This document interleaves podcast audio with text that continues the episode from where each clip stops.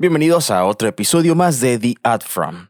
En este podcast hablaremos sobre una de las áreas más emocionantes y en desarrollo de la tecnología de la información. Nos referimos a la computación cuántica. Esto es The Ad From. Aquí no hablamos de todos, pero sí, casi de todo.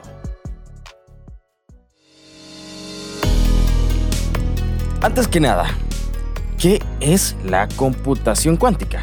Esto es una rama de la informática que se enfoca en el desarrollo de computadoras basadas en principios cuánticos. En comparación con las computadoras clásicas que utilizan bits para representar la información, las computadoras cuánticas utilizan qubits o bits cuánticos que pueden estar en varios estados al mismo tiempo. Esto permite a las computadoras cuánticas realizar cálculos mucho más rápidos y eficientes en ciertos problemas, especialmente en áreas como la criptografía, la optimización y la simulación de sistemas cuánticos.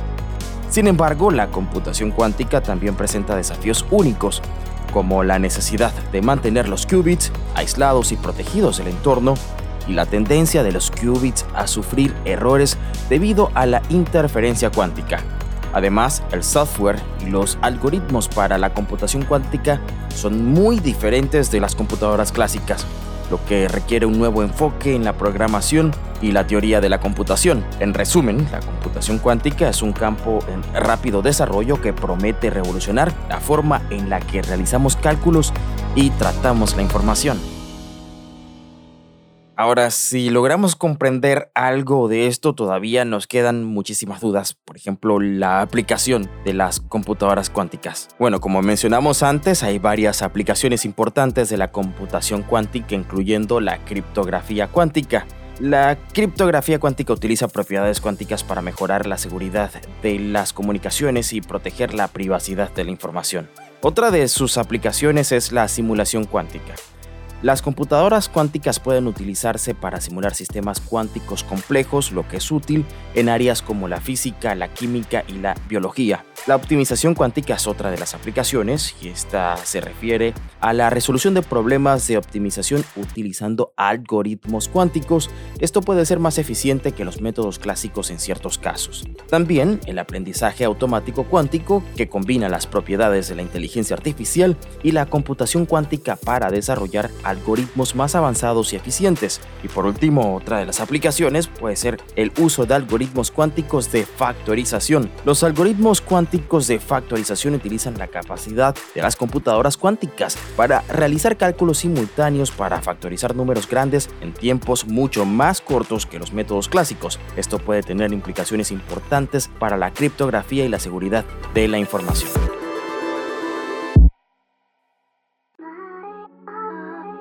También hay que definir qué es el mundo cuántico y es un mundo subatómico donde las leyes de la física cuántica rigen la conducta de las partículas subatómicas como electrones, protones y neutrones. En este mundo las partículas no tienen una ubicación definida y pueden estar en varios estados a la vez, lo que se conoce como superposición cuántica. También pueden estar vinculadas o correlacionadas de manera instantánea independientemente de la distancia que les separa, un fenómeno conocido como entrelazamiento cuántico. Las leyes de la física cuántica son muy diferentes a las leyes de la física clásica que describen un mundo macroscópico, lo que ha llevado a una gran cantidad de debates y especulaciones sobre la naturaleza del mundo cuántico. El estudio del mundo cuántico ha llevado también a descubrimientos revolucionarios en la física y ha dado lugar a la tecnología moderna como la que estamos tratando hoy, la computación cuántica y las tecnologías de las partículas subatómicas. Y volviéndonos a centrar en la computación cuántica, todavía quedan desafíos y obstáculos. Entre ellos la fragilidad de los qubits que son extremadamente sensibles a las perturbaciones externas. Esto hace que sea difícil mantener los estados cuánticos estables y realizar operaciones cuánticas precisas. Por otra parte, su escalabilidad. Actualmente es muy difícil construir computadoras cuánticas de gran escala debido a la fragilidad que mencionamos de los qubits y a la complejidad de la tecnología necesaria. Otro de los desafíos es la corrección de errores. Estos son un gran problema y son muy importantes en la computación cuántica ya que pueden afectar significativamente los resultados de las operaciones cuánticas. Se requiere de una tecnología de corrección de errores avanzada para garantizar la precisión de los resultados. Un tema muy destacado también es la falta de aplicaciones comerciales, y aunque la computación cuántica tiene un gran potencial, aún no se han desarrollado muchas aplicaciones comerciales, lo que limita la adopción y el desarrollo de la tecnología. Y por último, la protección contra el espionaje. Esta tecnología puede ser susceptible a la interferencia y manipulación, lo que plantea desafíos importantes para garantizar la privacidad y la seguridad de la información en un entorno cuántico. Lo que sí es cierto es que esta tecnología abre un nuevo mar de posibilidades para todas las cosas que se pueden hacer en un mundo que todavía es muy poco comprendido por la mayoría.